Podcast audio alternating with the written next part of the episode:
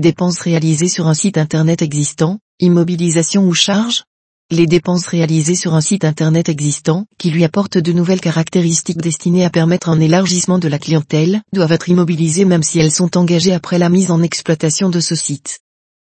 Une SARL exerçant une activité de service aux entreprises et aux particuliers dans le domaine des études, du conseil et de l'action en communication a fait appel à un prestataire pour créer une nouvelle identité visuelle sur son site internet existant et une nouvelle ergonomie pour la navigation internet, afin de lui permettre de diversifier son portefeuille de clients vers une clientèle étrangère.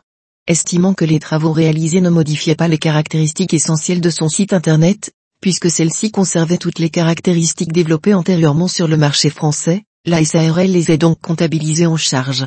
Lors d'une vérification de comptabilité, l'administration fiscale remet en cause cette passation en charge au motif que ces dépenses devaient au contraire être immobilisées. Saisie, la Cour administrative d'appel partage l'analyse de l'administration fiscale.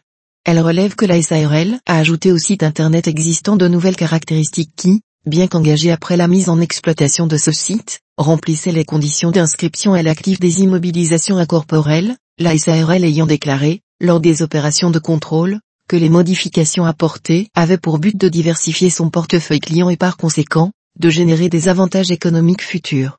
En conséquence, les dépenses engagées devaient être immobilisées. Cette solution est conforme aux dispositions de l'article 612-4 du PCG ainsi qu'à la doctrine administrative. Pour aller plus loin. RF 1110, paragraphe 444.